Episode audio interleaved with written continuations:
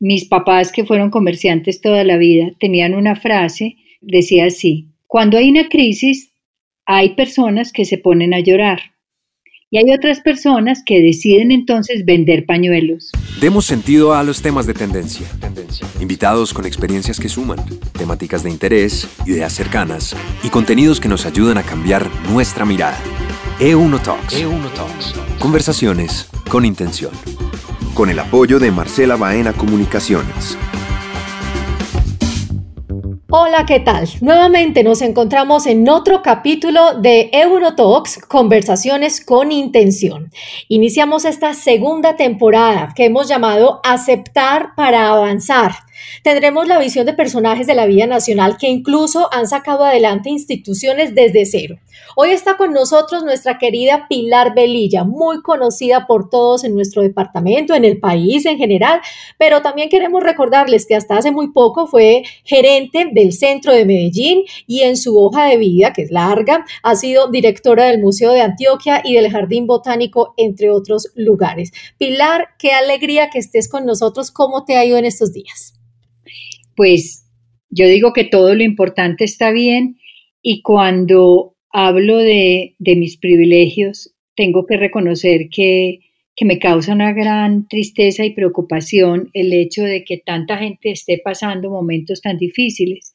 Bueno, pero muy contenta de estar aquí, de volver a hablar contigo porque me encanta, eres una gran entrevistadora, Eres una persona muy especial, muy buena periodista, sabes que esa es mi carrera, por eso tengo tanta admiración por las personas que lo hacen bien como tú. Y aquí estoy disponible para lo que tú quieras. En eso pienso mucho cuando voy a entrevistar a una comunicadora, siente uno como más responsabilidad, pero también lo has dicho, hemos tenido la oportunidad de compartir otros escenarios y ya sabemos que por lo menos nos abren un micrófono y empezamos a hablar hasta que nos tienen que cortar.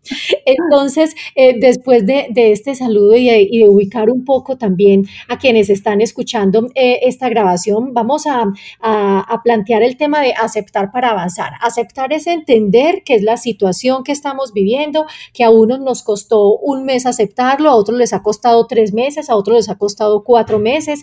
Ha habido todo tipo de reestructuraciones en la forma de trabajar, en las empresas, pero ya llegó el momento en que decimos hay que avanzar porque nos dejamos de preguntar esto cuándo se va a acabar. No sabemos cuándo se va a acabar, eh, Pilar.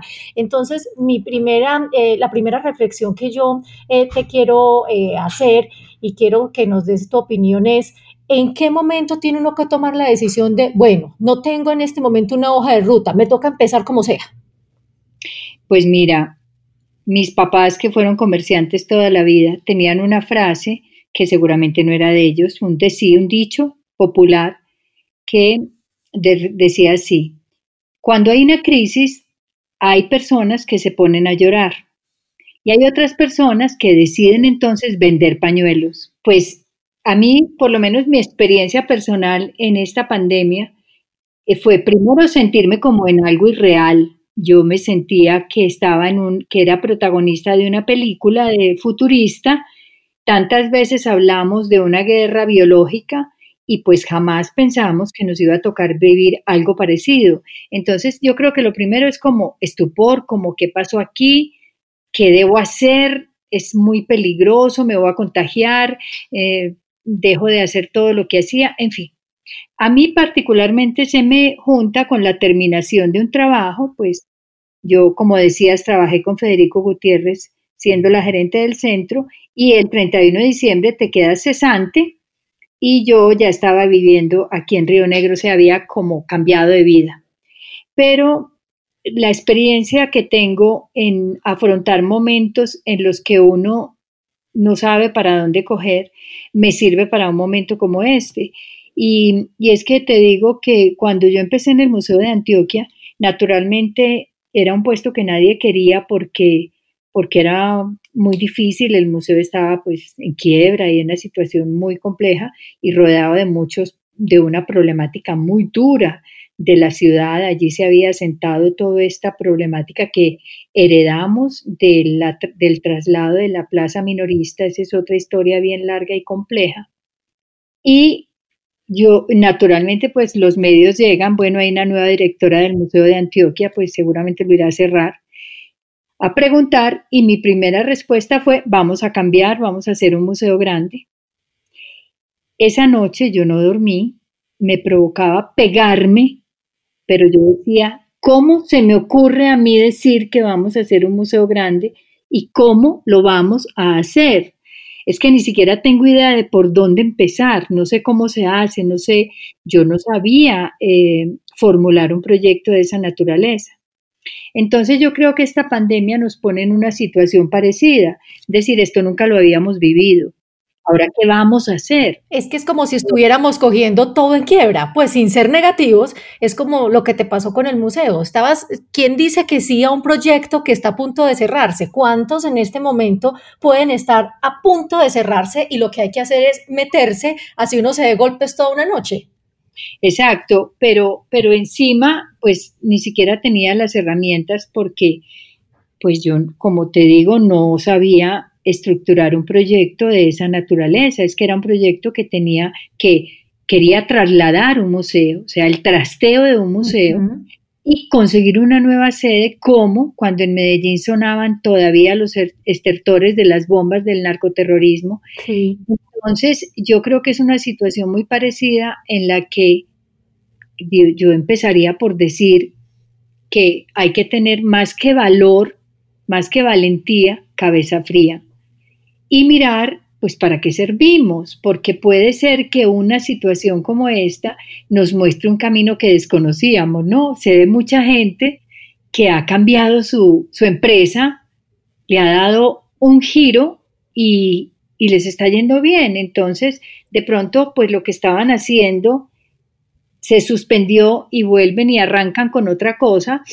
No sé, pues lo más común que sabemos es lo de, bueno, hay que hacer tapabocas. Sí. Me refiero a, empresas que, son, que son empresas dedicadas a la confección, por ejemplo. Entonces, de pronto dar un giro a lo que estamos haciendo. No sé, pues un abogado pensará, mm, pues voy a dedicarme a a, proyectos que tengan que ver el, aspecto jurídico con, con, las, con, los retos que nos muestra esta nueva situación. Pilar, ¿qué le, ¿qué le, dirías a las personas, y yo creo que en ese grupo incluso me incluyo, que sienten o no sé si es la nostalgia, que hay posibilidades de volver a lo que teníamos. Es decir, ahora todos eh, hablamos de la nueva realidad, la nueva vida, lo que nos va a tocar, pero es que en esa nueva realidad se sacrifican muchos empleos, se sacrifica eh, mucha gente. Eh, ¿Qué tan loco es pensar que, que podemos seguir trabajando con lo nuevo que nos toca, pero apuntándole a tratar de estar como, como en el 2019, por ejemplo? Pues te tengo una mala noticia. y es que para todos los que hemos reflexionado en que una, una situación como la que vivimos nos va a cambiar, pero a cambiar para bien. Es decir, va a ser una reflexión sobre la vida que llevábamos y la vida que debemos llevar. Yo ya no estoy tan segura que vamos a cambiar. Yo creo que muchas cosas vuelven a ser las mismas en, en nuestro diario vivir, que igual vas a tener el, el trabajo que tienes y, por ejemplo, una mujer como tú, que eres una extraordinaria periodista, a pesar de que se hayan limitado y que se hayan cerrado tantas plazas de trabajo, no solamente en el periodismo, sino en todas partes, pues vas a volver a ser periodista como eras, porque no creo que el mundo vaya a cambiar así como estamos pensando que va a cambiar. Con seguridad que vamos a modificar, pero vamos a seguir igual. Ah, Ahora, lo que hay debajo, lo que yo sí intuyo, es que somos unos muñequitos que nos, que nos mueven, porque hay, lo que sí hemos descubierto es eh, poderes muy grandes que, están manejando el mundo. Entonces algunos hablan del nuevo orden mundial y otros hablan de fuerzas, de, grupos, de, de, grupos muy poderosos que quieren apoderarse del mundo. Y yo no tengo duda que el mundo tiene que evolucionar hacia otras formas de vida, pero yo, yo creo que no nos toque, pues que que las cosas van a seguir muy parecidas a como son ahora, a como eran antes de la pandemia. Ah, bueno, entonces sí es buena noticia para mí, porque eso es lo que yo te estaba diciendo. Yo quisiera, pensando, por ejemplo, en la labor, en el, ejercicio que, que tenemos, eh, que si uno ya está grabando desde la casa, algún día vuelva a un estudio para que vuelva a tener trabajo el camarógrafo, el jefe de piso, el luminotécnico, eso, eso es a lo que yo me refiero, apuntarle a que muchas de las cosas que decimos, bueno, realmente no se necesitaban, pues no las necesitamos para estos meses, pero hay que, hay que pensar o por lo menos tener la esperanza de que esas plazas se vuelvan a abrir, de que una empresa vuelva a tener su local comercial y no esté todo el tiempo desde la casa, entendiendo que, que el teletrabajo ha ayudado en muchos otros aspectos, pero que el señor que vendía el tinto en la oficina vuelva y lo venda, eh, la interacción, en fin. Yo creo que, que por ese lado sí quedo un poco más tranquila y con, con tu respuesta. Yo creo que eso va a ser así. Ahora, con seguridad, lo que yo siento que sí podemos cambiar y de manera beneficiosa, por lo menos quienes tenemos la posibilidad, que también es un privilegio, de reflexionar, porque para ser reflexivos tenemos que tener conocimientos.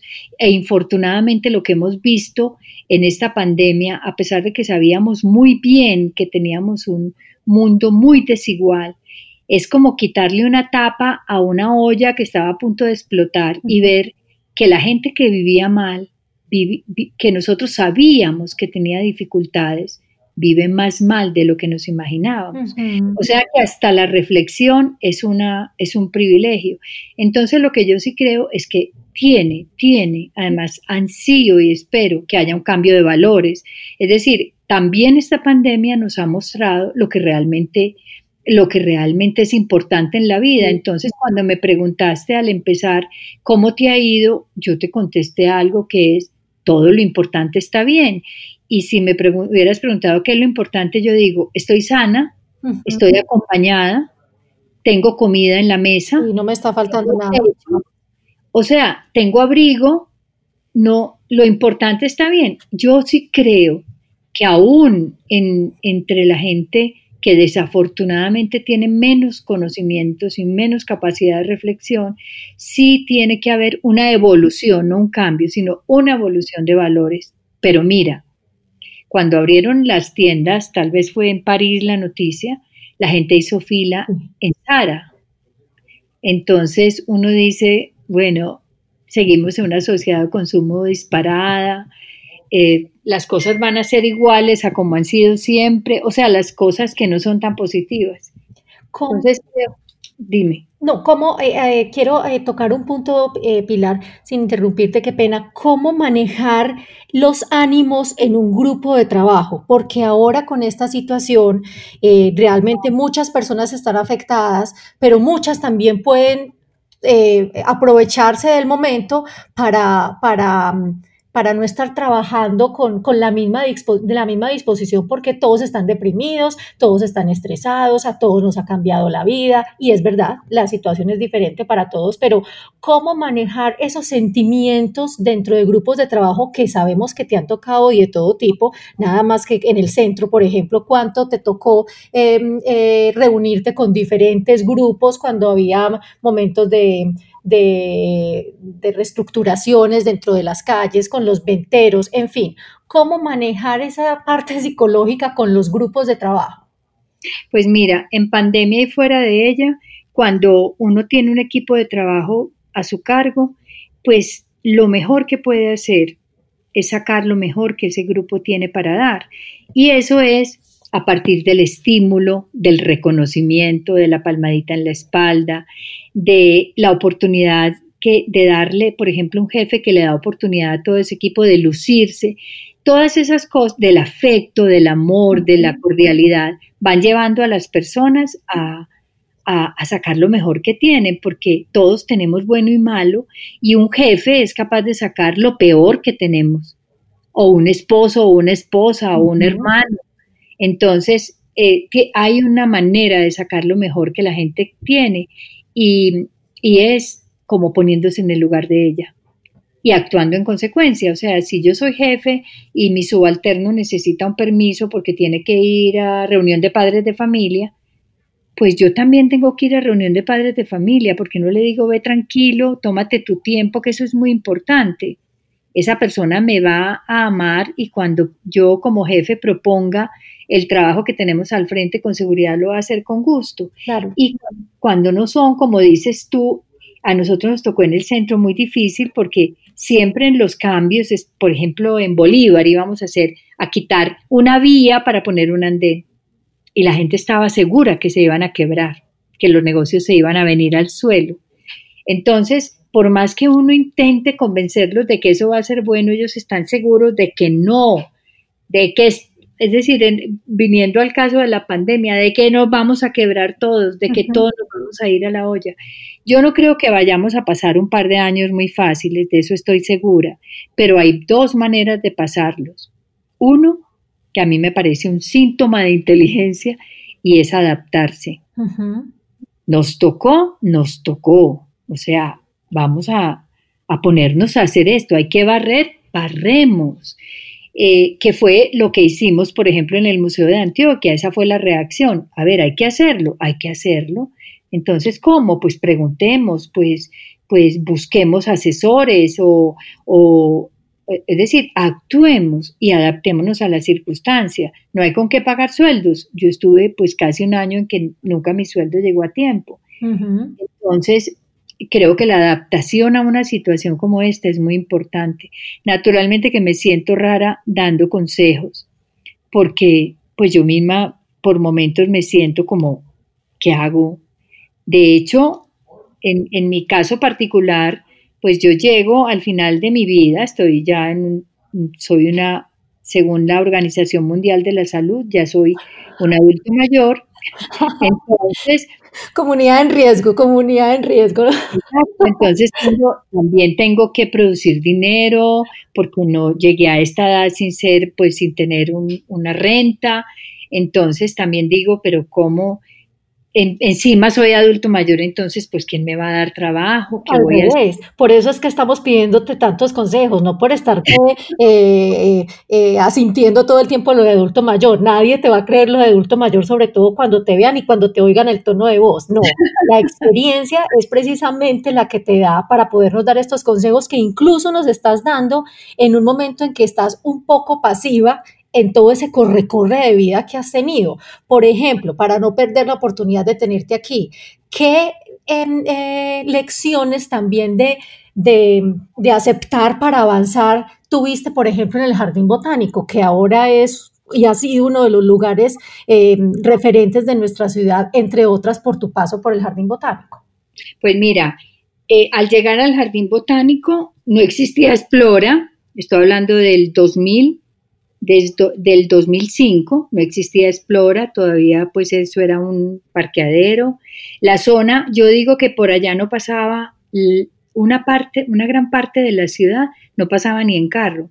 Todavía estaban eh, los como los, los rezagos de una montaña de basura que esta ciudad hizo en Moravia sin tener pues conciencia de que estaba botando la basura a cielo abierto. O sea, todas estas y este daño social que había ahí tan brutal.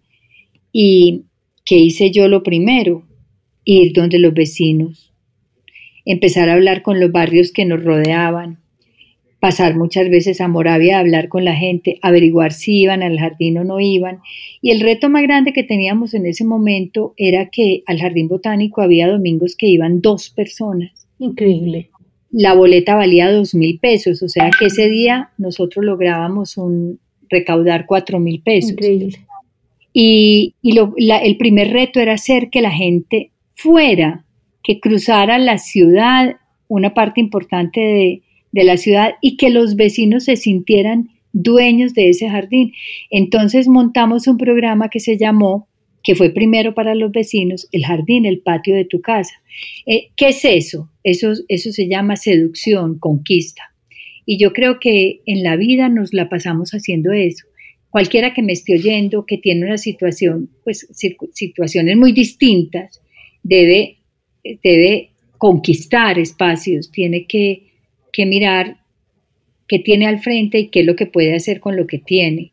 Entonces nosotros en el jardín nos fuimos a los vecinos, como te digo, el jardín, el, el patio de tu, de tu, casa, los niños se subían por los muros, había que tumbar los muros, yo les abrí la puerta y les dije, pueden entrar gratis, no hay ningún problema.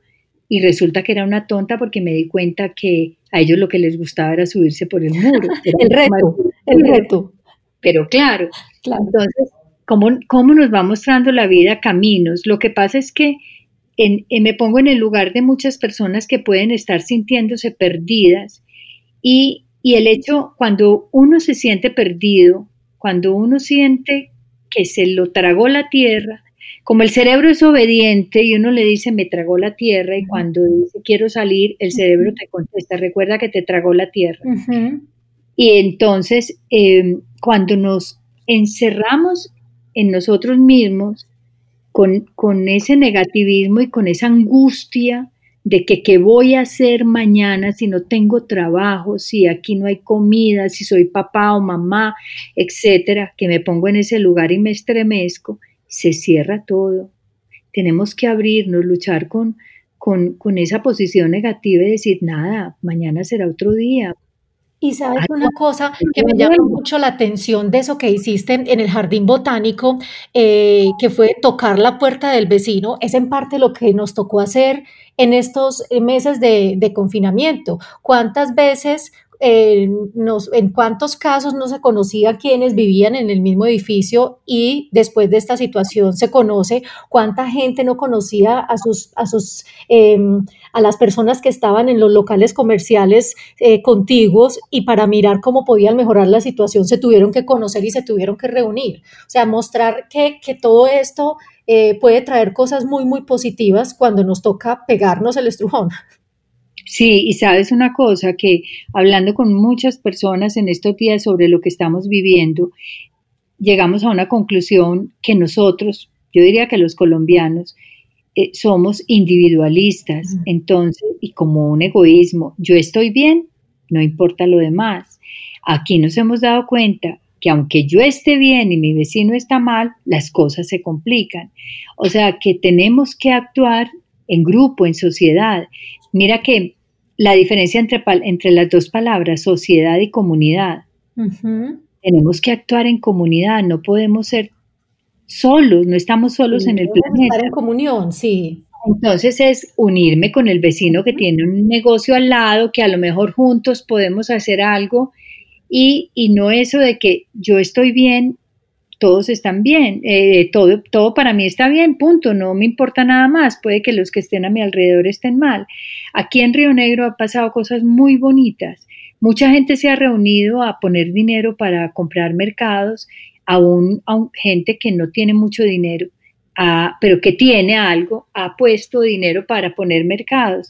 Y, y tenemos un grupo que se llama Unidos por Oriente, en donde estamos como 280 personas. Que ya, estás liderando, que ya estás liderando.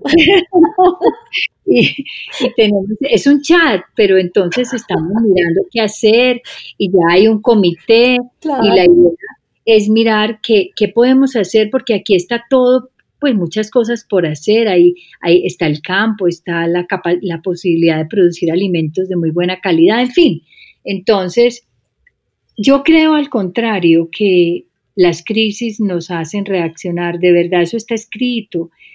Siempre cuando hay un momento de crisis, uno empieza a pensar y a pensar, tiene, tiene dos caminos, o ponerse a llorar o vender pañuelos, como decíamos al principio. Sí, nos ponemos a vender pañuelos, nos ponemos a buscar a ver qué hacer, qué hacer, qué hacer para solucionar, qué hacer para superar la crisis de la pandemia, eh, y de pronto resultan cosas muy buenas. Cuando uno está en su momento tranquilo y, y todo está bien, pues no piensa nada, sigue como está y listo. Pilar, yo no me quiero despedir, que hace rato me debía haber despedido, pero siempre me pasa, sin preguntarte de comunicadora a comunicadora, eh, ¿qué, ¿qué, sentiste con lo del periódico El Mundo? Porque es que eh, de las personas que han pasado por ahí, hayan pasado hace mucho tiempo, hayan estado uno, dos, tres meses, cinco años, diez años, esas son definitivamente cosas que sí golpean.